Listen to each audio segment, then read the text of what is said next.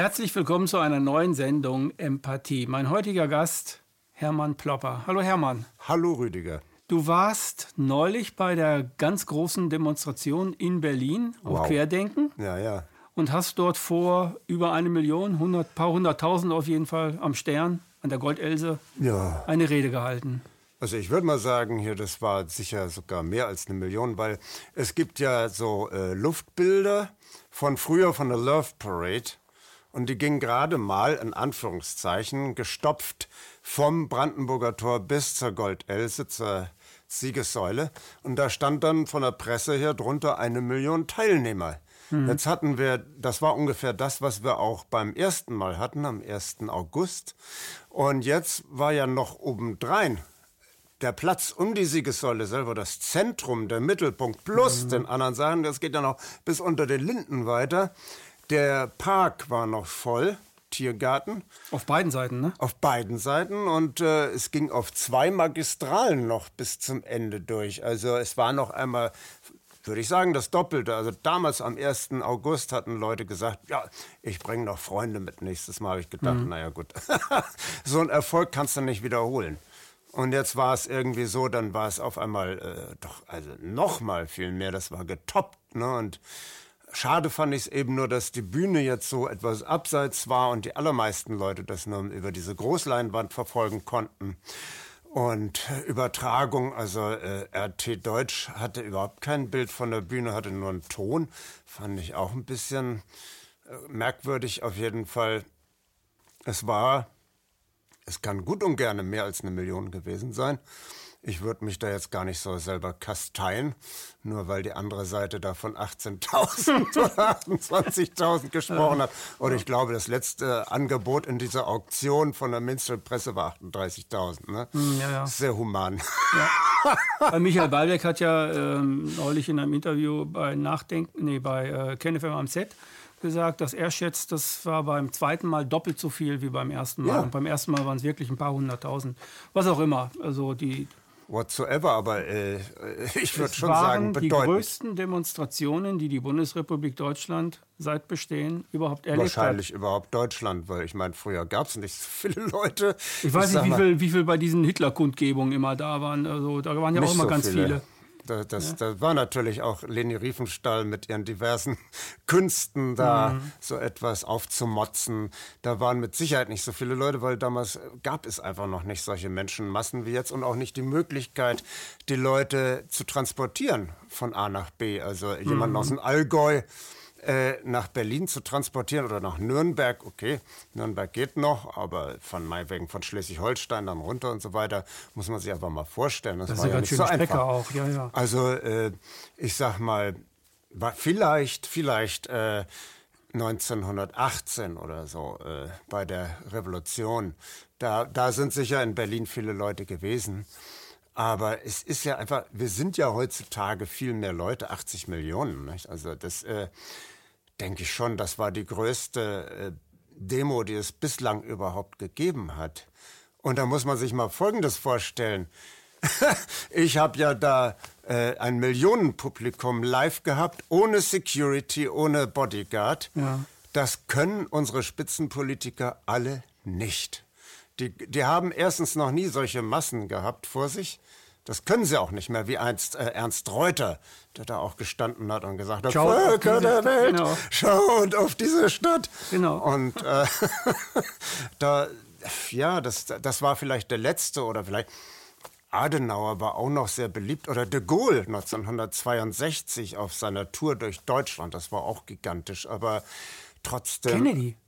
John F. John F. Kennedy. Kennedy. ja, da haben die Leute ne? arbeitsfrei gekriegt. Da wurde ah. ganz Berlin zusammengekarrt, um dann äh, äh, Kennedy zuzuhören. Damals noch ohne schusssichere Glaswand wie bei mm. Obama. Mm. Und äh, ja, das muss man sich mal reinziehen. Ich habe eine Veranstaltung von Frau Merkel zufällig miterlebt mit meiner Frau in äh, Dresden.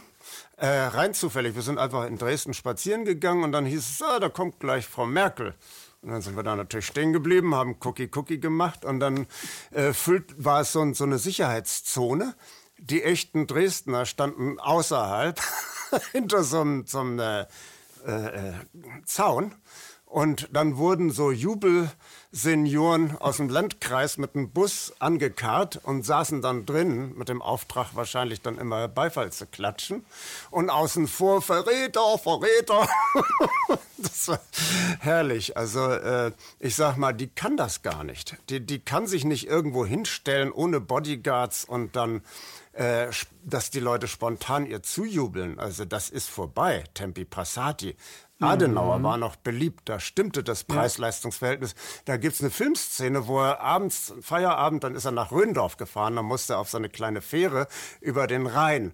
Und dann ist er eben auf so eine enge kleine Fähre und die ganzen normalen Leute standen um ihn herum mit ihren Fahrrädern und so weiter. Ne? Und kein Bodyguard, keine Security, das war einfach eine Respektsperson. Da hat er eben auch ein bisschen was gebracht für die Leute und das ist heute undenkbar. Also die können sich nicht mehr irgendwie jetzt in der Bevölkerung hier so einfach äh, herumtreiben.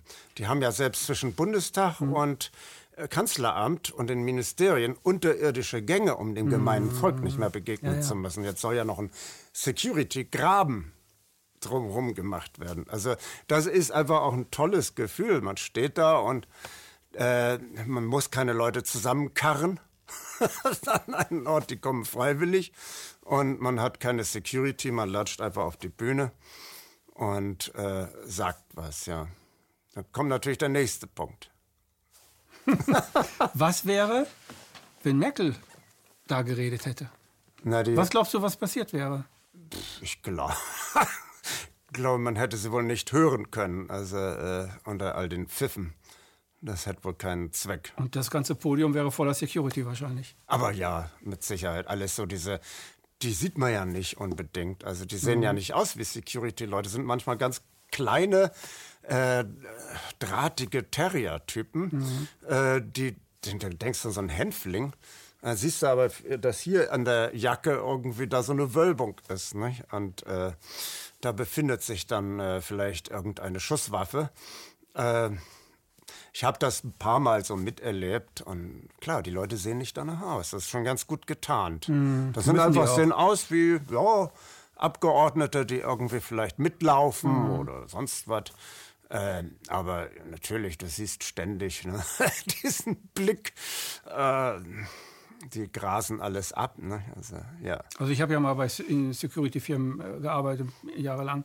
Also wenn man da mal gearbeitet hat, erkennt man die sofort am Blick. Man ja. weiß sofort, was die, so wie, wie du das sagst, die sind immer am Sichern, ja. immer oft, oft, oft am Sichern. Eine Frage an dich. Du bist ja. Politikwissenschaftler, Politologe. Mhm, das ist richtig. Wenn ich Psychologie studiere, mhm. bin ich Psychologe. Wenn ich Wirtschaft studiere, bin ich Ökonom. Ja. Wenn ich Medizin studiere, bin ich Arzt. Ja. Und übe den Beruf als Arzt aus, als Psychologe, als Wirtschaftswissenschaftler. Aber ein Politologe müsste doch eigentlich im Bundestag sitzen. Also ist ja im Grunde genommen ein Politiker. Nee, eigentlich ja nicht. Er muss ja sozusagen auf der Metaebene das Geschehen beobachten und sich davon. Ja, das, das haben wir so trainiert. Ne? Aber äh, was ich, worauf ich hinaus will, wenn du in, im Bundestag oder im Landtag meinetwegen siehst, dann findest du ja Leute aus aller Couleur Berufs, Berufsbildern. Auch nicht unbedingt. Findest meistens Jurist ja, und Lehrer. Meistens Jurist und Lehrer. Ich wollte ein bisschen breiter machen. Aber du findest keine Politologen. Also der letzte Politologe war ein CDU-Politiker. Helmut Kohl. Helmut war Politologe? Jawohl, der hat seine Aber der Doktor hatte noch einen. Der, der hat einer. nur Politikwissenschaft studiert und. Also er äh, war wirklich Politiker als Politologe. Genau. Und der hat eine 30-seitige Auswertung einer eines, äh, einer Wahl in Rheinland-Pfalz äh, als Doktorarbeit vorgelegt. Und irgendwann machten sich ja Leute Spaß daraus, sich, äh, die auszuleihen. Und die wurde irgendwann unter Verschluss gehalten, weil äh, unter solchen Bedingungen heutzutage keiner mehr in dieser Fakultät einen Doktortitel bekäme. Ne? Ein Diplom wäre das eher, ne? Wahrscheinlich. Ja, das wäre vielleicht eine Hausarbeit gewesen. Na gut. Ja. ja. aber worauf ich hinaus will, ist, ähm, ich möchte mit dir ein bisschen äh, eine Zukunftsdebatte machen. Mhm. Also wir haben einerseits, und da können wir genug Ideen spenden. Wir sagen ja nicht, aus den Ideen muss etwas entstehen, sondern ich möchte mit diesem Gespräch einfach nur Leute animieren, dass die selber in ihrem eigenen Umfeld eine Zukunftsdebatte mal beginnen anzu mhm. anzustreben. Und zwar, was, ist eine, was soll eine Zukunftsdebatte sein? Wir haben gerade diese sogenannte Corona-Krise. So, aus der Corona-Krise ist Querdenken entstanden und andere Bewegungen auch, sind sehr viele, jetzt will ich nicht darüber reden, sondern, sondern ähm, wir haben immer Demonstrationen, wir haben viele Redner, die reden dann darüber, darüber, darüber. Aber äh, was fehlt und was ich anstoßen will, ist die Frage, wie wollen wir eigentlich leben? Wollen wir in die alte Normalität wieder zurück wollen wir in die Normalität der Regierung oder wollen wir in eine andere Normalität? Und ich möchte in mhm. eine andere Normalität. Ja. Aber wie soll diese andere Normalität eigentlich aussehen? Ja. Was machen wir hier eigentlich die ganze Zeit und was wird falsch gemacht? Und ja. das ist eine riesige Menge. Das ist ja ganz viel. Mhm. Wir beide schreiben ja auch oft darüber, so auf KenFM und so weiter. Du schon viel länger als ich. Ich bin ja erst ganz kurz da drin. Und du bist richtig, du bist äh, ein richtiger Fachmann auf dem Gebiet. Was kann man aus deiner Sicht oder was sollte man aus deiner Sicht verändern? Das ist ein riesiges Brett und du kannst so lange reden, wie du willst. das wäre auch langweilig, wenn nur ich spreche. Ja, ja. Nee, ähm, ich sage ja auch immer wieder auf meinen Reden, äh, an den Status quo ante wollen wir nicht zurück. Also in den Zustand, wie er vor der Corona-Geschichte war. Ähm, halte ich für überhaupt nicht äh, erstrebenswert. Und darum finde ich Einerseits ist es natürlich grässlich, ne? also gerade auch der, mit dem Maskenball überall und, und mit der Eisenbahn fahren mit Maske und einkaufen und wenn man es nicht tut, äh, weil man Attest hat, äh, wird das trotzdem nicht akzeptiert in den meisten Fällen. Äh, das ist alles so anstrengend und so eklig. Also einkaufen ist mir ein Gräuel. Früher mhm. war das ein mhm. Spaß irgendwie. Ähm, davon mal ab. Es ist, äh, es hat auch sein Gutes. Und zwar dass die Eliten jetzt wirklich klargelegt haben, so wird es nicht weitergehen. Und jetzt liegt es an uns zu definieren, wie es dann weitergehen könnte. Weil das, wohin die uns führen will, da sind wir uns wohl alle einig, kann es nicht sein. Das läuft letztlich darauf hinaus, dass wir gechippt werden. Können wir an der Kasse bezahlen, ohne äh, auch noch eine Geldbörse zu zücken. Aber wir sind dann über 5G irgendwie Bioroboter letzter Hand. Das wollen wir nicht. Also zumindest, sag mal, die Leute, die jetzt aufmotzen, wollen das nicht. Was wir wollen, da haben wir natürlich ganz unterschiedliche Vorstellungen, denke ich mal. Also wir sind im Moment wirklich ein gewisser Minimalkonsens insofern, dass wir eben sagen, der Maskenball muss vorbei sein und äh, ja auch die ganzen massiven Grundrechtseinschränkungen ne, müssen wieder weg und dass einfach die Exekutive sich hier aus der Dreiteilung, Judikative, Legislative, Exekutive, sich einfach verselbstständigt und über Verordnungen regiert, ist eigentlich per Definition eine Diktatur. Und das wollen wir nicht. Und äh, ich glaube, da sind wir uns alle von rechts bis links einig in, in unserer Bewegung. Und äh, es ist auch schön, muss ich sagen, es ist wunderschön, dass sich hier Leute zuhören gegenseitig, die aus unterschiedlichsten Ebenen kommen oder aus unterschiedlichsten politischen Lagern, die einfach alle erkannt haben, das geht nicht, das geht gar nicht. Da kann ich sogar jetzt mit, mit konservativen Katholiken mich da äh, gut verstehen. Und äh, das ist äh, das ist auch eine sehr interessante Erfahrung. Und jetzt ist natürlich die Frage, wenn, wenn das jetzt wieder vorbei ist, diese ganze Terz, ne? vorbei sein sollte, im Moment sieht es ja gar nicht danach aus, als dass das jemals wieder aufhört, da, ja, da fängt natürlich dann eine ausgedehnte Diskussion an. Aber ich glaube, dass auch viele Leute, die vorher das eigentlich so ganz gut fanden, wie es ist, mittlerweile erkennen, dass genau so wie es war, auf diesen Zustand den wir jetzt haben, hingesteuert hat. Und dann muss man gemeinsam überlegen, wie kann man Mechanismen installieren, dass sich das nicht wiederholt, so ein Ausbrecher in eine Diktatur. Und äh, ja, also ich persönlich habe natürlich seit Jahren schon äh, ganz klare Vorstellungen, was ich möchte. Ich habe das in meinem Buch Die Macher hinter den Kulissen auch so ein bisschen angedeutet. Ich denke, äh, wir müssen gar nicht das Rad neu erfinden. Mhm. Unsere Großeltern, unsere Vorfahren haben für uns eine wunderbare Ordnung installiert, die uns eine sorglose Kindheit und Jugend beschert hat. Äh, dadurch, dass wir in Deutschland so etwas haben wie eine solidarische Verfassung, eine, eine Verfassung der solidarischen Ökonomie von Hause aus, seit Preußen schon.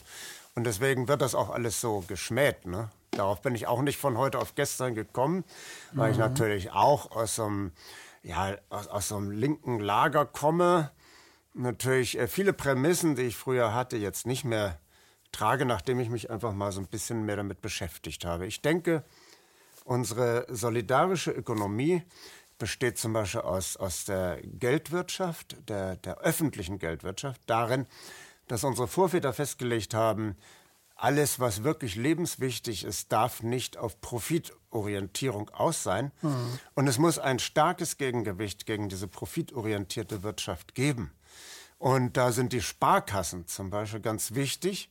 Das klingt jetzt nach Gummibaumkulturen, äh, klingt überhaupt nicht sexy, aber Sparkassen sind halt tatsächlich der Lebenssaft für zum Beispiel Vermögensbildung der kleinen Leute. Das Wort Vermögensbildung habe ich seit Ewigkeiten nicht mehr gehört, weil es, glaube ich, äh, wirklich in, in, der Sicht der Mächtigen gar nicht mehr interessant ist. Ne? Mhm. Vermögensentbildung kann man vielleicht sagen. die wollen es ja rausziehen aus der Kommune, die wollen es ja gar nicht haben. Genau. Und jetzt wird eben, und dann gab es, äh, gibt es immer noch die Raiffeisenkassen, die Volksbanken, äh, also Genossenschaftsbanken, und es gibt Landesbanken. Da wurde ja jahrelang immer gesagt, juhu, wieder so ein, so ein Blinddarm da abgeschafft, wieder, das ist doch überflüssig, brauchen wir nicht. Mhm. Dabei ist es ganz wichtig, damit große Vorhaben, die in einer Region gemacht werden, von privat oder von öffentlich, äh, von öffentlichen Geldern finanziert wird und damit unabhängig ist von Goldman Sachs und etc. So, das war die Idee. Und äh, das wurde nun jetzt schon seit 30 Jahren ungefähr oder noch länger durch diskrete Seilschaften äh, ad acta gelegt. Und äh, die Agenda besteht darin, diese ganzen Strukturen zu zerstören. Zum Beispiel öffentlich-rechtliche Daseinsvorsorge, Altersvorsorge, Rentenkasse ist, oder Gesundheitskasse ist immer noch ein riesiges Segment, was uns allen gehört und nicht ein paar äh, profitorientierten mhm. Banken. Mhm. Und äh, also mal wegen 80 Prozent äh, wird, glaube ich, noch in der Gesundheitsvorsorge über öffentliche Kassen geregelt, also äh, DAK oder AOK oder sowas. Und äh, ja, äh, wir sehen in den USA, wie das ist. Ähm, zum Beispiel Rentenkasse. Ne? Gibt es schon lange keine öffentliche Rentenkasse mehr. Als jetzt diese Subprime-Crisis war 2008, ähm, da die äh, dortigen profitorientierten äh, Rentenkassen haben ja Geld angelegt in Risikobereichen. Äh, ne? Und das ist bei der Subprime-Crisis alles verdampft, was zur Folge hatte, dass äh, Senioren dann äh, bei Walmart die Regale stopfen dürfen, um nicht zu verhungern. Und das ist natürlich unwürdig. Und wir sehen jetzt hier auch Rentner, alte Leute, die in den Mülleimern herumstochern, um mhm. irgendwo Blechdosen noch, also Leergut zu finden, um daraus noch ein paar äh, Cents zu machen. Und äh, das heißt, es geht in die Richtung, man versucht gerade auch jetzt mit Corona, ne, unter dem, dem Deckmantel dieser Katastrophenprophylaxe werden, wird ja sozusagen den öffentlichen Kassen, Versorgungskassen, der finale Genickstoß verpasst, ne? Genickschuss verpasst. Das heißt, äh, wir haben jetzt schon riesige Lücken in der Finanzierung und die werden noch größer. Und allein dadurch, dass der Staat in die Bresche springt nach dem Subsidiaritätsprinzip und dann Geld druckt, ist einfach auch nur eine Hypothek auf die Zukunft, die gar nicht eingehalten werden kann. Das heißt, irgendwann, wie in den USA, Trump ist ja jetzt auch schon quasi der Insolvenzverwalter eines ehemals öffentlichen äh, Systems, äh, wird auch hier ein Insolvenzverwalter kommen und sagen, tut uns leid, der Staat muss abgewickelt werden, die öffentlichen Kassen, das geht alles nicht mehr, das muss jetzt ausgelöst werden. Und äh, hat ja überall schon begonnen. Also bei, die Eisenbahnergewerkschaft hat ihre ganzen, äh, ihre ganzen Liegenschaften verscherbelt und so weiter. Ne? Also äh, es ist heutzutage so, diese Systeme sind eigentlich unkaputtbar. Ne? Äh, wie soll eine Genossenschaft kaputt gehen? Es ist ja kein Risiko drin, überhaupt keins. Das ist alles ja. auf Sicherheit und konservative Geldwirtschaft äh, orientiert von vornherein. Aber es wurde durchsetzt von Maulwürfen aus den marktradikalen Seilschaften. Kann um sich das anzueignen, ne? Um ja, ja, um, um, das kaputt zu machen. mhm. und dann den Insolvenzverwalter zu machen. Konkretes Beispiel, die DZ Bank ist ja sozusagen das Gehirn der Genossenschaftsbanken in Deutschland, ist aber selber schon abgelöst als Aktiengesellschaft. Die Aktien gehören den einzelnen Genossenschaftsbanken, aber das muss ja nicht immer so sein. Man hat den ersten Baustein gemacht. Der nächsten, dass äh, dann vielleicht klamme Genossenschaftsbanken das äh, dann verscherbeln für, für private Leute, ist dann der nächste Schritt. Und es war jahrelang ein Herr Kirsch, der kam von der Deutschen Bank, war der Chef der DZ Bank und er brachte einen Chefökonomen von der Deutschen Bank mit. Und das wird jetzt alles nach den Kriterien der Privatwirtschaft dann zerlegt. Und das andere war eben, dass äh, Sparkassen, äh, da kommt dann der Trend und der Wahn, das müsste jetzt eine Universalbank sein. Und zum Beispiel meine Heimatstadt Flensburg, die mhm die Sparkasse Flensburg hat 189 Jahre prima existiert. Dann kam ein neuer Chef und der hat dann das Geld verzockt in, in, äh, für Staudammprojekte in Lateinamerika und für einen großen Konzern und hatte das ist ein Klumpenrisiko sozusagen. Das heißt, eigentlich soll eine Sparkasse alles verteilen an kleine, kleine Kreditnehmer und Geber. Und äh, das hat er alles missachtet. Das Ding, das ist verzockt gewesen. Die Flensburger Sparkasse musste liquidiert werden.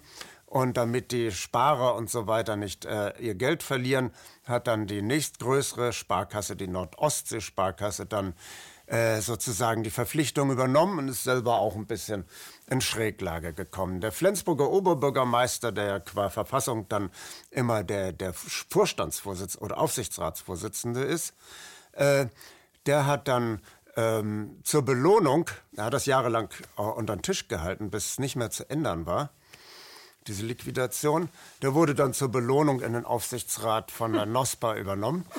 Also äh, heutzutage macht man vor allen Dingen äh, einen Karrieresprung, wenn man öffentliches Vermögen verdaddelt. Und äh, so kann man ganz konkret sehen, wie eben äh, Solidar Sachen, äh, Solidareinrichtungen wie öffentliche Banken, Genossenschaftsbanken, aber eben auch Versorgungskassen wie Rentenkassen, Gesundheitsvorsorge äh, hier an die Wand gefahren werden, ganz absichtsvoll. Und damit macht man dann Karriere als äh, Politiker heutzutage. Dann, das ist immer der Schritt, wo man dann auf der Karriereleiter nach oben kommt, wenn man wieder irgendwo ein öffentliches, öffentliches Vermögen an die Wand gefahren hat. Ja, ja. Mhm.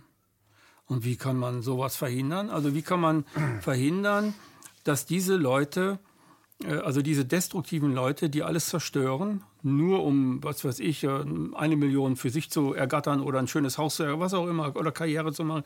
Wie kann man verhindern, dass diese Leute ständig, die kommen ja überall an die Macht, egal wo es ist. Die kommen in der Ökonomie an die Macht, die kommen in der Politik an die Macht und ich habe das Gefühl, sie kommen auch in kleineren äh, Sozialämtern oder sonst wo, kommen die auch an die Macht. Ja, ja.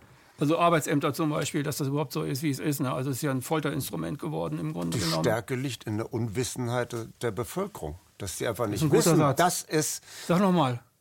Die, die, die Stärke liegt in der Unwissenheit der Bevölkerung. Ja, weil die nicht aufgeklärt werden darüber. Woher sollen sie es wissen? Ne? Das ist jetzt gar kein Vorwurf gegen die Bevölkerung, sondern woher sollen sie es wissen? In der Schule haben sie es nicht gelernt. Äh, in den Medien haben sie nur selten mal was Kritisches gehört und da muss man schon ganz genau hingucken. Oder ab 11 Uhr einschalten. Jo, das war das nächste, was mir gerade auf der Zunge lag. Also äh, zur Geisterstunde kommt mhm. dann vielleicht eine investigative Sendung über solche Machenschaften. Ja, aber ansonsten auch, äh, ich sag mal, da werden dann immer einzelne Skandale herausgegriffen. Äh, und das wird dann ausgebreitet, aber dass das Ganze ja nur wie bei einer Krake ein Bein ist von vielen, das äh, wird tunlichst verschwiegen. Und es gibt eben marktradikale Seilschaften. Also ich sag mal, jahrelang war die Mont-Pelerin-Gesellschaft eben sozusagen das Gehirn dieses Marktradikalismus. Ne? Mittlerweile gibt es so viele Marktradikalismen, so viele Dialekte des Marktradikalismus, ähm, ja, es gibt. Was, sind, was meinst du mit Dialekten? Meinst du Verbände, Vereine? Nee, ich meine damit, dass äh, es verschiedene Schulen gibt. Also die waren mhm. lange in der Stockholm-Gruppe zusammengefasst. Äh, und jetzt in Bruegel ist auch so eine, also in Brüssel sitzen die, ist auch so ein Dachverband der Marktradikalen. Und äh, ja, es gibt, wenn man das, äh, ich habe mal versucht, ein Buch draus zu machen, habe ich noch nicht raus, äh, kommt irgendwann auch mal, wenn ich mal Aber Zeit du hast hab. doch dein erstes Buch, was ich, äh, was ich gehört habe, habe ich als Hörbuch. Ähm, das mit den roten Lettern. Ich komme jetzt nicht Ja, ja, das ist äh, die Macher hinter den Kulissen. Genau, die Macher in den Das war nicht Kulissen. das erste, das war das zweite, aber immerhin. Ja gut, Ja. das war das zweite Buch von dir, aber in dem Buch hast du glasklar diese ganzen Seilschaften und diese ganzen Dialekte aufgezeigt. Genau. Das war ja, als ich das das erste Mal gehört habe, da warst du bei Positionen, KenFM Position, da dachte ich, wow, endlich mal einer, der das öffentlich macht. Weil es gibt Ja. ganz wenige, die da quasi investigativ hineingehen und dann wirklich etwas daher zeigen, was Sinn und Verstand hat und wo man wirklich mal merkt, was eigentlich alles vernetzt ist. Mhm. Wie diese Krake, diese destruktive Quake vernetzt ist und was Ja, sie ja. eigentlich macht. Ne? Das hast du Genau. gut drüber geschrieben. Und das wollte ich sozusagen, da war es ja eine von zwei Zweigen. Also einmal die transatlantischen Seilschaften, um Deutschland auf Amerikakurs zu bringen, um es einfach zu sagen. Und zum anderen eben die marktradikalen Seilschaften. Das Wort neoliberal ist völlig fehl am Platz, weil Neoliberale waren eigentlich die Leute, die uns die glückliche Kindheit verschafft haben. Ludwig Erhard, Müller-Amack, den man heute nicht mehr kennt, äh, das waren die Politiker, die gesagt haben, Erhard zum Beispiel hatte, hatte ein Buch äh, veröffentlicht, äh, 1957, Wohlstand für alle. Also er würde heute, glaube ich, irgendwo äh, in der Versenkung verschwinden und als linker Spinner gebrandmarkt werden, weil er eben sagt, äh, ja, freie Wirtschaft, freier Wettbewerb, ja, aber trotzdem muss der Staat immer aufpassen auf die Konzerne und muss immer dann eingreifen, wenn es zu einer gefährlichen Zusammenklumpung von finanzieller Also der Macht Dompteur. kommt. Der Dompteur der Der Unternehmen. Staat als Ordnungsfaktor. Ja. Ja. Und gleichzeitig muss, es, muss der Staat auch dafür sorgen, dass die unteren Schichten immer mehr bekommen. Ne, Es ist, ist ganz was anderes wie heutzutage. Und äh, ich sag Dann mal, würden die ja kreatives Potenzial schaffen, also Ja. Werte. Ja, natürlich. Was die Unternehmer wieder animiert, mehr zu machen ne? oder Ja, ja. andere Produkte herzustellen. Ja, ja. Was den Leuten aber genügt und nicht, was denen da oben genügt. Ebenezer, das war ja früher so. Also äh, früher wurde ja nach dem Krieg, klar, die Überproduktion äh, an Waffen und so weiter, das musste man jetzt ja konvertieren. Also Messerschmitt hat, hat keine Bomber gebaut, sondern so kleine Autos, die sahen aus wie so, wie so Bomber. Kommt man so vorne rein, ne? Genau, wie, wie so ein... Der Lenker so, war auch an der Tür. ja, ja. Also, Ja, nee, der Lenker nicht, Dinger. das war die Isetta. Aber, war die äh, Isetta? Ja, gut, aber nee, aber es sah aus wie so ein Bomber, aber ohne, äh, ohne Flügel. Ja, ja. Das heißt, man hat erstmal konvertiert und äh, auf, auf Friedensprodukte äh, und hat damit ja auch die Überproduktionskrise äh, bewältigt. Und nebenbei gesagt, Ludwig Erhard hatte das schon als Experte in der Nazizeit, äh, hatte er zwei Jahre vor Kriegsende bereits an dieser Nachkriegswirtschaft mitgebastelt. Auf jeden Fall der Trick liegt darin, von Neoliberalismus zu sprechen, weil man genau dann von diesen positiven Effekten dann noch zehrt als jemand, der in Wirklichkeit ganz entgegengesetzte Absichten hat. Deswegen immer noch, das ärgert mich jeden Tag, wenn die Leute von Neoliberalismus sprechen. Ne? Das war etwas, was uns noch äh, eine äh, sorglose Kindheit beschert hat. Äh, Marktradikalismus, das ist diese amerikanische aggressive Schule, weil, um das nochmal... Was? Heuschreckenkapitalismus oder was? Sozusagen, ja. Also, genau. Also Hayek zum Beispiel... Äh, Also die, Hayek war ja Libertärer. Äh, Also Libertär Ökonom. ist die, die sozusagen die synthetische Massenbewegung, die man schaffen möchte, die Bewegung. Äh, Marktradikalismus ist sozusagen äh, der, das, was da drunter steckt. Ne? Ähm, also Friedrich von Hayek war ja noch relativ gemäßigt, hat gesagt, ja, der Staat muss weg, ne? das von übel alles muss hier in, in freie Hand. Der, äh, das war ja der Hintergrund der, der, äh, des Putsches in Chile. Nicht, nicht in erster Friedman. Milton Friedman, Milton Friedman kam dann da auch an. Und, aber auch Hayek hatte dann schon gesagt, ja, wenn da Leute jetzt umkommen, ja gut, ist bedauerlich. Aber das ist notwendig, um einen Systemwechsel herzustellen. So, währenddessen hat sich das immer weiter abgeschält und wurde immer noch radikaler. Da gibt es heute Theoretiker, also unter anderem Trump, sein, sein äh, Bannon, Stephen Bannon, der ist noch radikaler. Ne? Der, der, also im Grunde ein Anarchokapitalist, gar kein Staat mehr. Ne? Soll sich alles selber regeln, Polizei, Gerichte, alles privat organisiert. Und äh, über die Jahre wurde es immer radikaler. Je mehr Boden die gewonnen haben, umso radikaler wurde das. Und das, das meine ich mit Dialekten. Mhm. Es gibt mhm. mittlerweile Leute, die vielleicht noch wie, wie äh, Hayek denken, also Staat, ja, muss noch, ist unverzichtbar, muss sein, das sagte auch noch Milton Friedman um eine gewisse Ordnung zu schaffen. Aber mittlerweile gibt es richtige Anarchokapitalisten, die sagen, nee, also alles in Konzernhand oder so sagen sie es nicht, sie sagen der freie Bürger. Ne? Ja, das, ja. das Zauberwort Freiheit. Freiheit für den Menschen. Es ist ein, es ist ein völlig falscher Freiheitsbegriff, finde ja, ich. Ja, das, also muss jetzt nicht das so brauchst stimmen, du nicht zu finden, das ist, ist so. so ne? ja. äh, das, das wird missbraucht, äh, weil es natürlich hat eine gute Konnotation, einen guten Beiklang. Man denkt immer an Rousseau schöne Wälder, Romantik, Schubert. Irgendwie so in diese Zeit, ne, denkt man dann immer.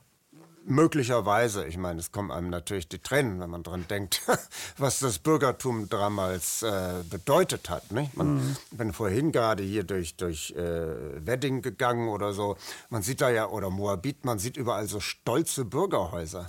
Jeder Bürger, damals waren die Bürger ja noch frei, die waren ja nicht irgendwie Franchising-Idioten für irgendeinen Globalkonzern äh, jeder war ein eigener Herr in der Stadt und was hat, hat was dargestellt. Und er mhm. wollte eben auch gerne äh, der Nachwelt zeigen, was er für ein toller Hecht ist. Und deswegen da noch ein Erker und da noch was eigentlich, würde man heute sagen, unglaublich, was da, das kostet viel zu viel Geld. Nicht? Also müssen jetzt in, in einem halben Jahr das Haus da stehen haben, wird ein Schuhkarton hingestellt aus Blech und Beton. Gerade in letzter Zeit ist das ganz erschreckend, wie die Bausünden der 60er Jahre nochmal getoppt werden.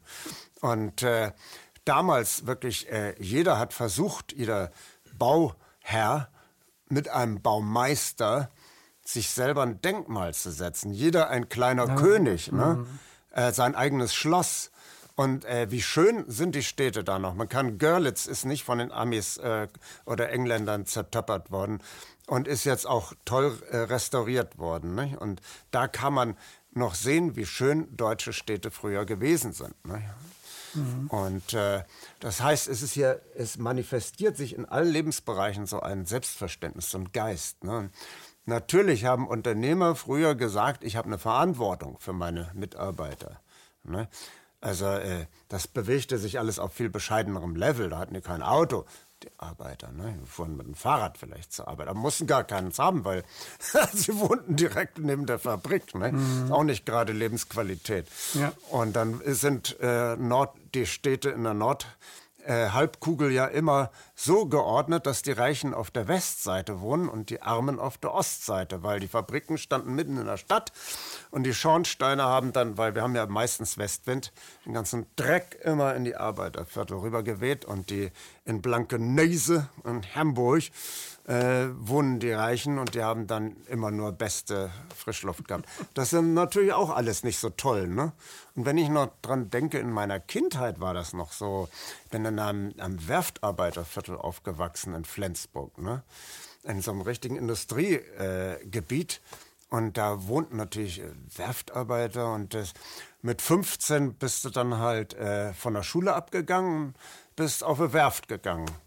Wenn du Nieter und Hämmerer warst, dann warst du mit 35 ein Wrack, bist dann auch bald gestorben oder du hast getrunken. Getrunken und dann äh, irgendwie äh, ja deine Frau verdroschen. Also das habe ich alles mitgekriegt und äh, also waren unzumutbare Arbeitsverhältnisse. Äh, Die Menschen sind dabei völlig ja, ich will halt nicht emotional verwahrt, verwahrlost. Ja, ja, ja, ich will das nicht verherrlichen, ne? Mhm. aber ähm, es war trotzdem sage ich mal, mehr Denken an die Zukunft wie heute bei den maßgebenden Leuten. Also heute heißt es einfach nur nach mir die Sintflut. Ne? Holen wir raus, was rauszuholen Hauptsächlich eine Million oder zwei Millionen, dann bin ich abgesichert, fertig. Ja. Oder komm da hoch. Ne? Ob da nun der Dannenröder Wald, ist, ist doch scheißegal. Ich kriege da jetzt ja, ja. Mein, meine wenn ich das hinkriege, dass das gerodet wird, als linke, als, als, als grüner Politiker, Tare Al-Wazis, wie der äh, Minister da heißt, grüner Minister, dann, klar, dann, ja, ich habe da auf jeden Fall dann ein bisschen, kriege ich Provision und so weiter, höchstwahrscheinlich. Oder ein Versprechen da und da nach der politischen Karriere habe ich noch eine Karriere. Jo, wie der, was auch immer. wie der Philipp Rösler gesagt hat. Vielleicht erinnert sich noch jemand an diesen Typen. Der war mal FDP-Vorsitzender, Mhm. hatte den, den äh, Westerwelle gekippt, weil der Westerwelle plötzlich ein Gewissen entwickelte und sich gegen Mhm. äh, Kriege gewandt hat. Und äh, der Rösler, der war ja noch ganz jung, so, ein- so ein ganz junger Spacko. Und der hat dann da äh, tatsächlich ungeniert gesagt, wenn ich 40 bin, gehe ich aus der Politik und dann verdiene ich richtig Geld. Na, der hat es auf den Punkt gebracht. Na, so ist, ist, ist die Politikerkaste heute. Also der, der, ein, ein Herbert Wehner, jetzt denn auch nicht schönreden, war auch sicher ein Grantel, aber da ist nachweislich, dass er einen großen Teil seines Abgeordnetengehaltes bedürftigen Familien gegeben hat. Ne? Äh, so ein Charakter hat ja heute Ja, keiner die mehr. Generation kam ja alle aus dem Krieg, also Brandt, Schmidt, Wehner, Ja, auch, auch die haben ja Kohl. noch was erlebt. Äh, die- Kohl sagte ja auch, er würde niemals in den Krieg, weil er gesehen hat, wie seine Brüder und so weiter. Also der Furchtbar, Jugoslawienkrieg wäre mit Kohl nicht gegangen. Vermute ich zumindest. Ja, das sagt Wimmer, Wimmer. Willy Wimmer sagt das auch. Ne? Ja, ich sag da, weil, weil natürlich, das war sein Herr, ne? sein Dienstherr. Ich weiß es nicht. Äh, Mhm. Ich glaube- Spekulation. Ja, Spekulation. Äh, auf jeden Fall. Äh, Also wie, jetzt mal eine andere Fra eine Frage. Genau. Du hast das jetzt äh, wirklich gut erklärt, äh, wie, wie, wie das Ganze mit den Unternehmen und mit dem Kapital und mit dem Geld halt funktioniert, dass dann die, die äh, großen Bonzen kommen und die Kleinen sind immer die Kleinen. Wie kriegt man eine Wirtschaft hin? Wie bekommt, könnte man eine Wirtschaft hinbekommen, dass das Gefälle nicht mehr existiert? Weil du Gemeinwohlökonomie. genau. Das müssen, also sollten wir Unternehmen schaffen. Wenn wir Unternehmen schaffen, dann sollten wir Unternehmen schaffen, die dem Gemeinwohl dienen Jawohl. und nicht dem Kapital, nicht dem Jawohl. Geld. Ist das so etwas? Wie müssten aber dann die Menschen sein, damit die das überhaupt machen? Wir müssen, also du kannst ja, du weißt es, weißt du auch, wenn du heute sagst, oh, da hinten in Kanada ist so eine schöne Ecke, da ziehe ich jetzt hin. Das wird so schönes Leben sein, ich ziehe jetzt aus aus Deutschland. Jetzt nimmst du aber deine Probleme mit. Hm. Die ersten drei, vier Wochen wird es wunderschön sein, aber dann holen dich langsam diese Probleme ein. Genau. Und das Gleiche ist mit Menschen, wenn du eine wunderschöne, äh, ein wunderschönes Szenario in die Welt als Politik hineinbaust und du willst es auch machen, Gemeinwohlökonomie, dann hast du es auch mit den alten Gehirnen, mit den vorbelasteten, traumatischen und so weiter Gehirnen zu tun. Mit denen.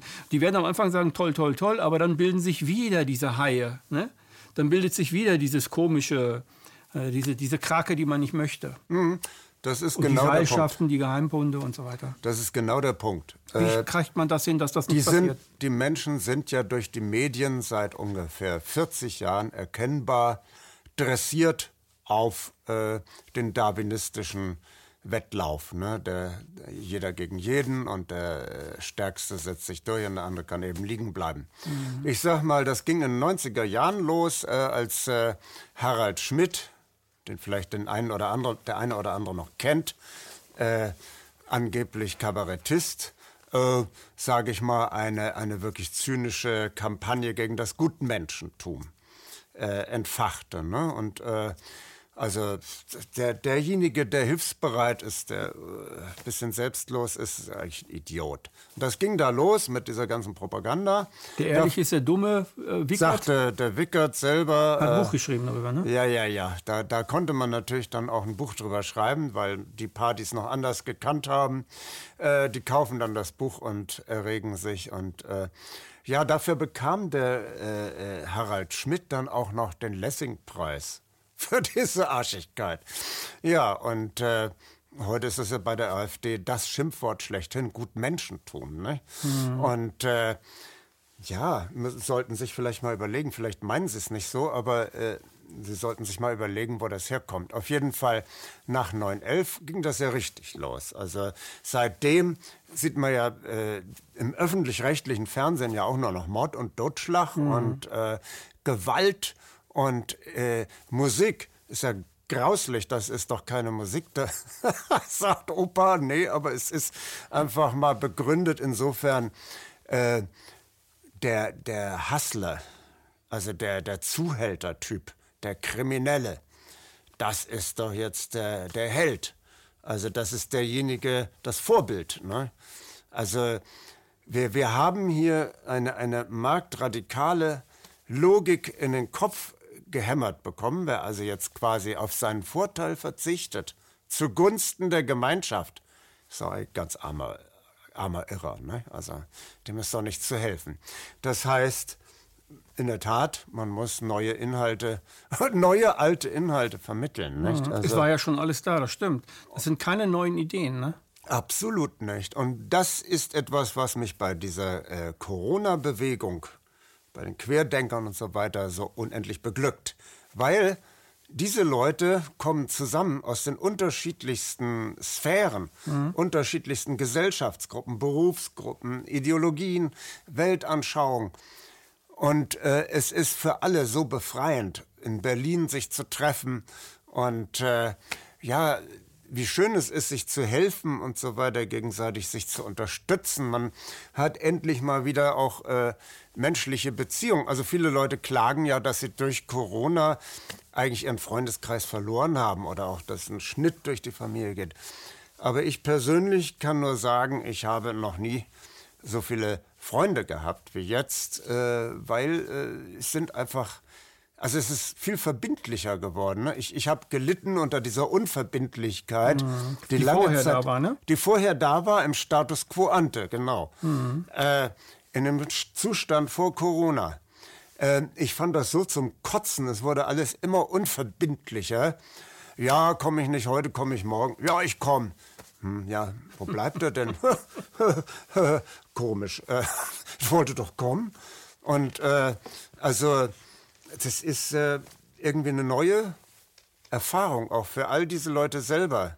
Ne? Also die Und? Leute können Bananen quer mhm. essen, die, die grinsen bei dieser Veranstaltung, weil es ist einfach bei aller Scheiße, die wir erleiden, äh, so toll, dass man sich trifft. Ich habe da auch in, in Berlin am Tiergarten so ein Transparent gesehen, Gott sei Dank endlich unter vernünftigen Leuten. Und äh, es ist, äh, dass da in dieser Gruppe so ein Wir-Gefühl da ist. Ne? Das ist einfach wunderbar. Kommt der, äh, also ich glaube, also ich glaube, es kommt in dieser Bewegung kommen menschliche Züge zum Vorschein, die unterdrückt wurden von Jawohl. dem anderen System. Genau. Und diese, dieses, was, äh, dieses, das ist eigentlich Solidarität, Fürsorge, also echte, menschliche, nicht angeordnete Hartz IV oder sowas, sondern echte menschliche auch Zuneigung. Ja. Und zwar und zwar auf eine Art und Weise, die den anderen nicht kennen muss. Ja. Man kennt, man lernt plötzlich Menschen kennen, die man noch nie, die man ja nie gesehen hat, aber ja. man ist sofort mit denen ganz eng verbunden. Mhm, genau. Und also ich bin ja als Corona-Wanderprediger in der ganzen Republik unterwegs, von Flensburg bis runter nach, nach Immenstadt am Boden. Du redest auf den Veranstaltungen, ne? Ja, das ja. Viel. Ich, mhm. Genau. Und wir kommen da an, wir müssen uns gar nicht groß vorstellen oder so. Man ist sofort bei der gemeinsamen Sache und es ist eine Sympathie da und eine Warmherzigkeit. Und das ist aber auch rührend. Das Familie. Familie, genau. Man wird auch sofort irgendwo in eine Familie aufgenommen, übernachten und so weiter. Meine Frau und ich. Also hilfsbereit sind die auch alle, ne? Übernachten, essen wahrscheinlich oder irgendwie was auch immer. Ja, und das sind eben auch alles gut sortierte Leute. Das, sind das äh, sind die Gutmenschen, die echten Gutmenschen, die du, die du vermisst? äh, Oder die du eben meintest, weil du hast viel über die, du hast gesagt, mit Sicherheit ist das Gutmenschentum da wieder erwacht. Ja, ja. ja. Das denke ich schon. Oder Leute, die auch lange Zeit Unmut hatten gegen diese ganzen, diesen ganzen Drall zur Menschenverachtung, Hamsterrad. zur Brutalität. Ja, einfach auch Konkurrenz und mhm. Unverbindlichkeit. Wenn nicht heute, dann morgen. Also das war ja das Schlimmste eigentlich. Oder äh, auch so aneinander vorbeizurennen oder den anderen gar nicht richtig wahrzunehmen. Äh, die Leute sind teilweise richtig erleichtert und erlöst, dass endlich diese Unverbindlichkeit mal überwunden ist. Und dass man zumindest in diesem Kreis, weil man ist ja auch nach außen hin gegenüber den, sage ich mal, noch nicht erwachten Leuten irgendwie doch äh, in einer ziemlichen Diskriminierungssituation. Ne? Und äh, diese Diskriminierung, die führt natürlich zu einer Binnenstärkung. Das ist ja ein allgemeines Phänomen. Ein dritter, sozusagen eine äußere Bedrohung führt dann dazu, dass die Leute zusammenrücken. Das will man natürlich madig machen mit mhm. allen möglichen Mitteln, sodass die Leute immer gereizter werden. Also morgen soll ja zum Beispiel äh, das, die, wenn die Sendung ist, ist schon lange der Tag gewesen. Also am 10.10.2020 äh, ist dann ein, ein Schweigemarsch und da wird ja nun von dem Senat, alles von Herrn Geisel, einem Ex-Stasi-Kader, äh, alles getan, um äh, da schlechte Laune zu schaffen mit Tausenden mhm. von, von Schikanen. Mhm. Wir hatten das auch schon eben am 29. August oder natürlich noch stärker am 1. August, wo man gedacht hat, man könnte jetzt die Versammlung einfach mal auflösen. Und dann gehen die Leute alle genervt und enttäuscht nach Hause und äh, denkst du, Pustekuchen, dass da oben keine Promis stehen und äh, sagen, was wir zu denken haben, hat die Leute doch überhaupt nicht gestört. Sie haben sich äh, selber entdeckt. Überall sind Kleingruppen gewesen, die haben was gemacht. Also es war ein unglaublich basisdemokratisches Erlebnis. Und äh, das hat gar nicht gestört, dass da auf der Bühne jetzt äh, keiner den Kasper gemacht hat, sondern die Leute, das war Ereignis genug, dass man da war. Das war das Ereignis an dem Tag. Genau. Dass es aufgelöst wurde und dass das dann mit den Menschen passiert ist. Ja. Es hätte gar nicht besser kommen können. Ja. Es hätte, hätte, wenn 20 oder 15 weitere Redner geredet hätten, alles schön und gut. Aber das, was da passiert ist, hat das, was die Redner immer hin, irgendwie hinkriegen können, das hat das getoppt. Genau. Und das war das Ereignis, was, was kommen musste, was, was, was irgendwie, ja, wie soll man sagen, früher hat man gesagt göttlich, ne? Ja. Aber was, was, was, was kommen musste, um das Ganze so zu tragen, wie es denn heute auch dasteht. Mit dem zweiten Mal, wo fast doppelt so viele oder vielleicht doppelt so viele gekommen sind.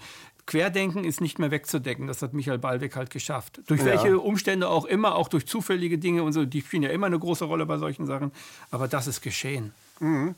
Ja, ja, es ist natürlich auch jetzt dieser Glücksfall, dass da Leute gekommen sind und haben das Ganze ein bisschen professionalisiert. Also äh, das war ja unbeschreiblich professionell organisiert. Ne? Und natürlich ging auch sofort das Gerede los. Na, in welcher geheimen Loge ist der drin? Und äh, ich habe auch gedacht, als ich das erste Mal gesehen habe, gedacht, meine Gott, Leute, Leute, Leute. also sie brauchen das irgendwie. Ja, ja, es gibt Leute, die sehen, die sehen wirklich nur Verschwörungstheorien. Ne? Ja, ja, also, ja, die sehen die so. re realistischen vielleicht auch, aber diese, die, die, die reden wirklich das immer herbei. Das so, Ja, ja, ja. In allem ist eine Verschwörung, in allem. Es ist einfach so, Gott sei Dank, äh, viele Mittelständler merken ja oder auch äh, höhere Mittelständler, dass, äh, dass es ihnen an den Kragen geht. Und sie können aber nicht selber jetzt in die Öffentlichkeit treten.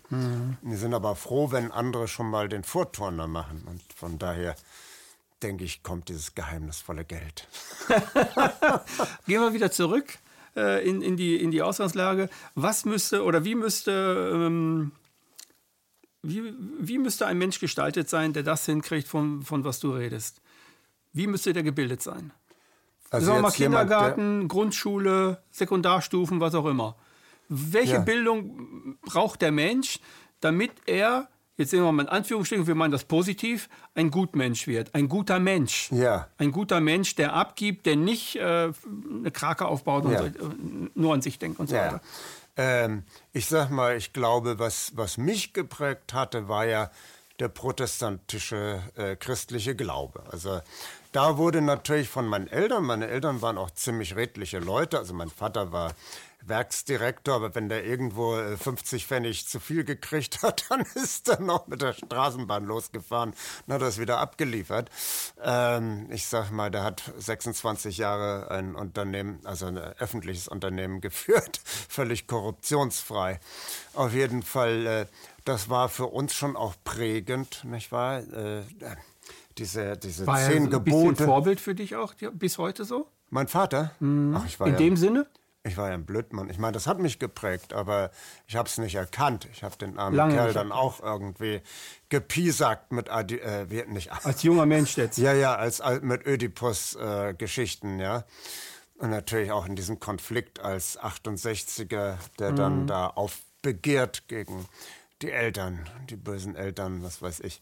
Naja, aber auf jeden Fall, ähm, für die Generation war das tatsächlich noch diese christlichen Werte, äh, zumindest das, was man als solche erklärt hat, prägend. Und äh, das war auch mit der Ansatz, wo, wo die 68er dann, ne, haben dann gesehen, aha, da ist ja das eine, der Anspruch, aber auf der anderen Seite haben die irgendwie sechs Millionen Juden umgebracht und halb Europa durcheinander gebracht. Wie passt das zusammen? Das geht doch gar nicht. Und äh, aber im Grunde war das immer so die Prägung, ne? Also äh, auf Vorteile zu verzichten, wenn es irgendwie anderen schadet und so weiter. Ne? Also ehrlich sein, einfach nur ehrlich sein. Ehrlich sein. Ehrlich wird am längsten, habe ich lange nicht mehr gehört. Mhm. Und äh, der Klügere gibt nach. Diese ja, ganzen Lebensregeln. Und nicht gleich rein, nee, wie es im, jetzt im Internet Ladies war. first. Ja, und ja. also lauter Dinge, wo man gelernt hat, man könnte zwar jetzt einen Vorteil ausnutzen, aber letzter Hand hat man nichts davon. So, jetzt sind, äh, ist eine Generation, vielleicht schon zwei herangewachsen, die haben aus dem Fernsehen direkt diese, diese marktradikalen, nihilistischen, mhm. egoistischen Sachen gelernt. Gewalt, Gewalt. Wer heute äh, 16 Jahre alt ist, der hat ja schon, was weiß ich, 35.000 Morde im Fernsehen gesehen. Und ja. es ist eigentlich ein Wunder, dass nicht mittlerweile wir in der Steinzeit angekommen sind und Konflikte nur noch gewaltsam Die kriegt aber am Vorhang vor. Ja, ja. Ne? Das kriegt hervor. Also das bei wirst den du wahrscheinlich und so von weiter. Deiner, von deiner äh, beruflichen Erfahrung her hast du da natürlich ganz anderen Einblick als ich ähm, was da für Abgründe sind. Ich habe auch mit einem, wir sind auch befreundet, meine Frau und ich, mit einem Forensiker.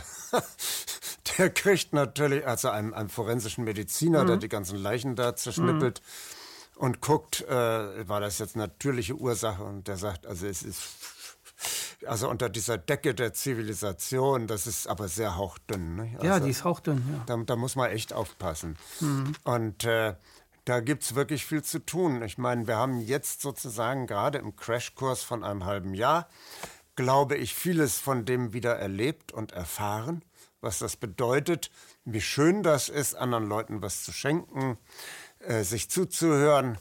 Geben ist seliger als nehmen, war übrigens auch noch so eine Lebensweisheit. Und das, das alles entdecken wir gerade wieder. Und es gilt jetzt natürlich, diesen Moment auch irgendwie festzuhalten. Nicht? Und das ist, ist nicht so einfach, wenn, mhm. wenn einem nachher, ich sag mal, äh, wenn es jetzt weitergeht mit den Unternehmensinsolvenzen, mit der Massenarbeitslosigkeit, dann äh, könnte da sehr schnell eine Vandalisierung stattfinden und eine Barbarisierung der Bevölkerung. Äh, wenn, wenn ein Schiff untergeht und es äh, ist ein Rettungsboot, aber es sind 20 Leute im Wasser und nur 10 können rauf, ja, duff knuff, ne? Soweit darf es nicht kommen. Deswegen haben wir auch nicht beliebig viel Zeit, um jetzt hier, äh, sage ich mal, wirklich das Ruder herumzureißen. Und es das heißt wirklich, wir müssen auch als ganz real annehmen, dass wir da jetzt in die Verantwortung kommen. Mhm. Wir müssen ganz konkret überlegen, wir müssen eigentlich auch ein Schattenkabinett schon bilden. Das klingt Im Grunde ja, das klingt nie, für mich klingt das überhaupt nicht komisch. Für mich klingt also, das schon wenn, fast zu spät. Wenn ich da an dem Bundesinnenministerium vom Hauptbahnhof vorbeilatsche hier in Berlin mhm. in Richtung Moabit, dieser riesige Apparat. Man stelle sich mal vor, die klappen jetzt wirklich mal zusammen so vielleicht äh, wie, wie das Ceausescu-Regime. Dann stehst du plötzlich da, was nu? Das Ding ist ein, ich habe mir mal das Organigramm vom Innenministerium angeguckt, das ist ja unglaublich. Also mhm. da brauchst du eine Woche, um das zu verstehen, wie das funktioniert. Wir müssen es aber kapieren. Wir müssen in der Lage sein, wenn das Kartenhaus zusammenbricht, ein neues Haus zu bauen. Also das meine ich ganz ernst. Und, und wenn es auch nur eine Übergangssache ist, ne, können ja hinterher andere machen, aber dass man, wenn, wenn das zusammenbricht, dann bricht ja alles zusammen. Dann haben wir hier Sodom und Gomorra. Ja. Sag mal so. Und deswegen, also äh, ist das eine Frage des Überlebens, dass wir jetzt auch da ganz konkret überlegen, wenn wir Verantwortung bekommen, wie machen wir es? Weißt du, warum ich dich eingeladen habe? Na? Ich habe dich eingeladen, weil ich ein, äh, ein äh, Inter kein Interview, sondern einfach nur ein Statement von dir gehört habe wo du bei der ersten, bei der ersten Querdenken-Demo in Berlin im 1. August oder wann war nee, da habe ich noch nicht gesprochen. Und dann war das, war das später. In Auf jeden Fall hast du, hast, du da, hast du da gesagt, dass wir das jetzt schon machen müssen und dass es sein kann, dass der Staat uns Steine in den Weg legt und ihr müsst achtsam, also jetzt hast du es nicht in den Worten gesagt wie ich, also du hast sinngemäß gesagt, dass wir achtsam sein, sein müssen, dass es auch Fallen geben kann, in die wir hineinlaufen, weil der Staat wird uns irgendwas vor die Tür schippen der ja. Bewegung. Das ist, mhm. das ist irgendwie. Und das ist eigentlich der Grund, weil du der Erste bist, bis heute auch der Einzige, von dem ich das überhaupt gehört habe, ja. der so weit denkt. Ja. Und ich habe als Querdenken, als ich zum ersten Mal von Querdenken gehört habe, habe ich meine Tagesdosen umgeändert. Meine allererste, die ich dann geschrieben habe, war ähm, Wandel braucht kluge Köpfe oder sowas. Mhm. Weil ich wollte animieren, dass man quasi jetzt schon einen Think Tank baut, Jawohl. in dem kluge Köpfe, wer auch immer das ist, ich muss da nicht unbedingt rein, ich will nur, dass es passiert. Dass, dass dort kluge Köpfe jetzt schon anfangen, etwas zu machen, was, was passiert, wenn das Ganze untergeht. Mhm. Genau. Und das, das muss passieren. Wichtig. Wir müssen auch jetzt schon so weit denken. Auf jeden Fall. Denn das kann schneller kommen, als wir glauben. Ja. Auf jeden Fall auch, dass wir da wirklich ins Steuer greifen müssen. Also gerade die Außenpolitik auch, die ist verheerend. Jetzt diese Kehrtwendung bis jetzt gab es immer noch, trotz aller Polemik, einen, einen informellen Kanal nach, nach Russland.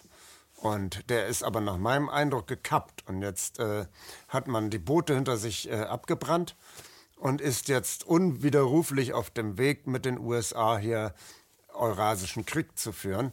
Und allein von daher sind wir auch verpflichtet, jetzt äh, da ganz energisch über Alternativen nachzudenken. Mhm. Na, also die ganze Corona-Geschichte bringt ja auch den Effekt, dass die Leute in Angststarre verfallen, in Duldungsstarre, ne, wie nach 9-11. Die Schockstrategie, Naomi Klein. Genau. Ich werde nicht müde, das mhm. immer wieder zu empfehlen. Das Wichtiges Buch. Buch. Das, das wichtigste Buch überhaupt, um die Gegenwart zu verstehen. Und, und Shoshana Zuboff, der äh, Informationskapitalismus, der Überwachungskapitalismus. Aha. Auch eins genauso wichtig, die sind ja beide zusammen in einem Club Aha. mit einer dritten Frau, ich weiß jetzt den Namen nicht. Aha. Und die versuchen ständig, die Leute darüber aufzuklären, was kommt und wieso, wie die vorgehen und was kommt. Ne? Mhm. Shushan Zuboff, der Überwachungskapitalismus, ja. auch so ein Wälzer. Aha. Ja, man muss ja auch nicht immer den ganzen Wälzer lesen, zum Beispiel Naomi Klein. Genügt, wenn man die Anfangskapitel liest und dann sind das ja alles Fallstudien. Genau. Und was einen jetzt interessiert, kann man sich nochmal mhm. angucken. Also, wichtig ist das Prinzip der Schockstrategie. Genau, wie das funktioniert. Mhm. Und äh, ich sag mal, äh, das ist jetzt wieder so ein Schock. Man sieht es ja, soweit man was sehen kann, sieht man angstgeweitete Augen. Ja, genau. Und äh, ja, herrlich. Auf jeden Fall, um darauf zurückzukommen, jawohl, äh, wir sind verpflichtet, da jetzt was dran, äh, da selber über eine Zukunft nachzudenken. Und im Moment sehe ich das noch nicht so richtig. Ich sehe nur, dass sich natürlich auch ein paar Leute, sehe ich mit Unmut, sich so positionieren, um dann schon sozusagen diese Bewegung als Steinbruch für eine eigene Karrierestart hin, äh, hinzukriegen. Und das äh, erfüllt mich mit Sorge. Ja. Ich äh, hoffe, dass das nicht überhand nimmt. Mhm. Weil, äh, na klar, die nächste Bundeswahl steht, äh, Bundestagswahl könnte noch stattfinden. Vielleicht findet sie auch gar nicht mehr statt. Genau, ganz genau. Vielleicht findet sie gar nicht statt. vielleicht weiß, ja, vielleicht weiß Steinmann ja irgendeinen Ausweg. Ja, ja. Der dann wieder, ich weiß nicht, wie, wie der gesetzlich dann sein muss. Aber es könnte ja sein. Nee, wir machen jetzt. Infektionsschutz, Lockdown. Mhm, mh. Einen richtigen Geht Lockdown. Mhm und äh, geht jetzt leider nicht. Das äh, soll ja, glaube ich, schon irgendwie alles in einem anderen Rahmen stattfinden. Auf jeden Fall wir müssen uns natürlich auch darauf vorbereiten, aber das heißt nicht, dass wir jetzt schon irgendwo eine Partei gründen mit ersten Vorsitzenden, zweiten Nein, Vorsitzenden, dritten Vorsitzenden, Kassenwart und Kassenrevisor. Ja, auf keinen ne, ich Fall. weiß, also ich was nicht, die Deutschen gerne machen. Und ja, was sich wieder organisieren und Vereinsmeier. Also ich glaube nicht, dass es ein Verein sein muss. Ich glaube, das muss ein Think Tank sein, der vielleicht einen Übergang dann auch schafft äh, oder so. Aber er muss vernetzt sein mit dem Militär. Er muss ins Militär rein. Das ist wichtig, die Bundeswehr brauchen wir. Also wir bräuchten die Bundeswehr, wir brauchen die Justiz. Es geht nichts ohne die äh, Waffenmonopolisten in Deutschland. Also Gewaltmonopol. Also, also, wir brauchen genau diese Restriktive, dass wir sagen, äh, das Gewaltmonopol wird währenddessen im Staat nicht ausgeübt. Deswegen lassen wir uns das ja auch alles gefallen, wie die Schafe, was die Polizei genau. teilweise macht, weil wir natürlich genau auch unterscheiden können, dass es verschiedene Einheiten gibt, die verschieden scharf ausgerichtet sind. Und äh, jegliche Pauschalisierung der Polizei hat zu unterbleiben, weil äh, das ist jeweils immer, gibt, gibt tatsächlich oder soll Polizeieinheiten gegeben haben, die schon remonstriert haben. Auch in, äh, also auch in Berlin. Remonstrieren soll heißen, sie haben gesagt, nein, äh, das ist nicht verfassungsgerecht und mhm, wir machen wir nicht. machen da nicht mit. Es gab eben auch Polizisten, die da oben ja die Veranstaltung am 1.8. beendet haben die dann da relativ ratlos gestanden haben und irgendwann in die Menge gewinkt, gewunken haben. Ne? Also äh, wir müssen da tatsächlich äh, Geduld wie die Urchristen aufbringen. Und äh, das gilt fürs Militär genauso. Es gibt mit Sicherheit dort Leute, die äh, Hirn und Herz haben mhm. und sich ihre eigenen Gedanken machen. Und äh, da müssen wir es immer offen halten, weil ohne die geht es nicht. Ne? Das muss schon so sein, dass die dass da selber ein Denkprozess Also es ist ja so, dass die meisten Leute äh, differenzieren nicht, was Regierung und Staat bedeutet. Regierung ja. ist ja nicht der Staat und der Staat ist nicht die Regierung. Ja. Das heißt, äh, eine, eine Gruppe wie Querdenken, die etwas völlig Neues möchte und es, es wirklich auch realisieren möchte, äh, die muss sich staatliche Organisationen, ähm, wie soll ich sagen, warm halten. Ja. Sie muss versuchen, dort Strategien zu entwickeln, um da reinzukommen. Ja. Es nützt nichts, wenn wir nur demonstrieren und demonstrieren und irgendwelche Redner reden dann da und dann machen die anderen da eine Party oder so. Sondern wir brauchen außerhalb dessen, also ich nenne das immer Kreuzstrategien. Wir brauchen also einen festen Kern natürlich, aber wir brauchen äh, immer wie so ein Stern andere Strategien, die, die meinetwegen das Militär, da gehen die zu diesen Justiz und so weiter, da so hin. Ich will das jetzt nicht ähm, ausklamüsern. Ja. Du brauchst das jetzt auch nicht, weil ich will, dass das nicht unbedingt jetzt über den Ether geht. Aber wir brauchen solche Strategien ähm, und wir brauchen da jetzt schon einen Think Tank, der versucht, das zu machen. Michael Ballweg äh, ist ein außerordentlich kluger Mensch. Ja. Der hat die Bewegung nicht nur als Bewegung gegründet, sondern er hat auch schon eine Art Kreuzstrategie entwickelt, indem er sagt, wir brauchen Klagepaten, wir brauchen was für Mutter-Kind, wir brauchen was für die Schule. Das hat er alles gemacht vorher und das ist alles ja. währenddessen passiert. Mhm. Aber das Gleiche, die gleiche Strategie brauchen wir, was den Staat angeht. Nicht was die Regierung, die kriegen wir nicht. Das Parlament kriegen wir auch nicht. Nee. Aber was den Staat angeht, es gibt ja Staatssäulen, die unabhängig äh, von der Regierung sind, die aber an das Grundgesetz geankert sind. Ja. ja? Und dann brauchen wir die mit einer bestimmten Rhetorik, mit einer bestimmten Strategie. Mhm. Ja, ja. Was meinst du dazu? Denkst ja, du, kann ich nur zustimmen, ja klar. Ja? Äh, selbstverständlich. Es müssen eben auch jetzt die Leute, die jetzt da aufgewacht sind, in ihren Bereichen jeweils anfangen. Es gibt ja auch jetzt neuerdings Unternehmer stehen auf. Und das ist ja ein ganz wichtiger Faktor. Sehr wichtig. Weil äh, ich sag mal, bis jetzt sind die alle erstens mal Zwangsmitglieder in der Industrie- und Handelskammer. Und äh, alle gleichermaßen.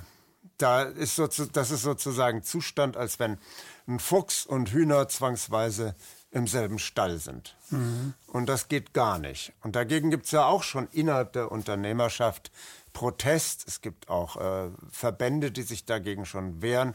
Es gibt sogar eine Zeitschrift der Kammerjäger. von den Unternehmern, die diese Zwangsmitgliedschaft bekämpfen. Mhm. Dann gibt es ja die äh, Bundesvereinigung oder Bundesverband Mittelständische Wirtschaft. Das ist allerdings auch ein Verband, genau wie die IHK, die eigentlich so eher auch neoliberal oder marktradikal orientiert sind, also die, die, die führenden Strukturen. Und der, der Vorsitzende Mario Ohofen äh, scheint sich auch eher nach oben zu orientieren, ist Unternehmensberater. Ne? Und das merkt man eben auch diesen ganzen Verlautbarungen an. Und äh, auch das ist eben so, dass da Unternehmer eher festgehalten werden und daran gehindert werden, jetzt mal wirklich äh, sich so zu äußern, dass sie auch solidarisierungsfähig sind gegenüber dem Rest der Bevölkerung, gegenüber Arbeitern, Angestellten, Beamten. Sie orientieren sich immer gerne nach oben, das ist ja schön, wenn man vom Hauptgewinn im Lotto träumt, aber äh, das ist eigentlich nicht der Partner des mittelständischen Unternehmers. Ne? Mhm.